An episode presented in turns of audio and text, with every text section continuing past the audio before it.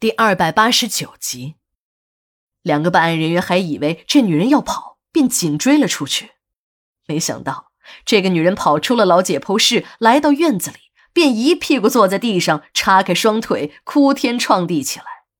那哭声听起来有一种撕心裂肺的感觉，一边哭一边痛骂着张勇，说自己的女儿如何如何的命苦，竟然死在了张勇这个色狼的手下。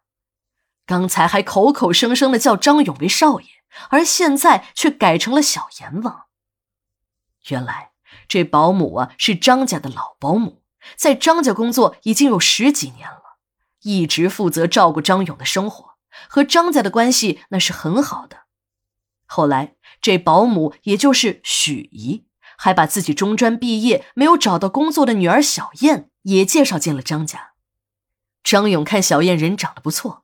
也很乖巧，又有点文化，便安排她当了自己的秘书。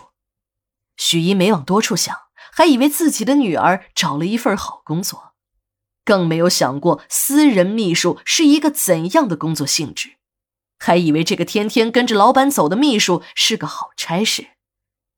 许姨看着刚工作几个月的女儿，也开始穿金戴银，打扮的跟那些有钱人家的小姐没有什么两样。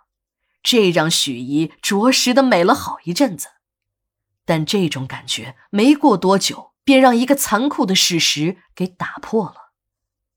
半年多后的一天，女儿小燕在换衣服时，许姨发现她的身上有很多奇怪的斑点。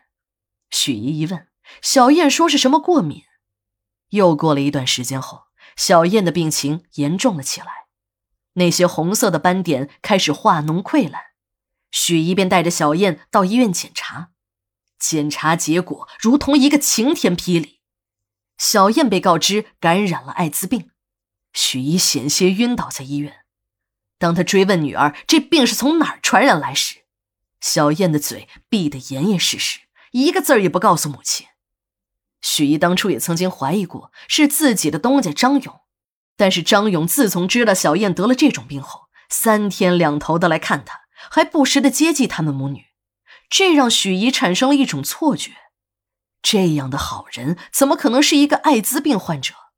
再加上自己的女儿到死也没有说出张勇，许姨呢也就一直拿张勇当成了好人恩人。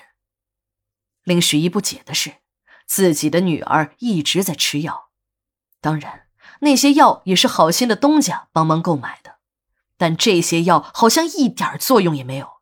小燕的病情迅速恶化，身体开始大面积溃烂。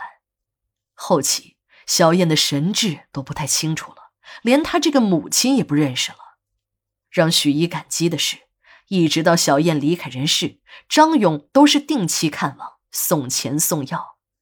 可这一切都没有能挽救他的女儿。从发病到死，不到一年的时间。这一切，许姨也曾经有过疑问。他听说别的得这种病的人都能活个三年五年，病情控制的好的还能活个十年八年，甚至活到几十年的也不在少数。当医生这样鼓励他们时，许姨甚至还幻想着自己女儿小燕的病能被治好也说不定。然而奇迹并没有在自己女儿的身上发生，但灾难却实实在在的降临了。在一个阳光明媚的早晨。当许姨想喊小燕起来吃药时，却怎么也没有办法喊醒。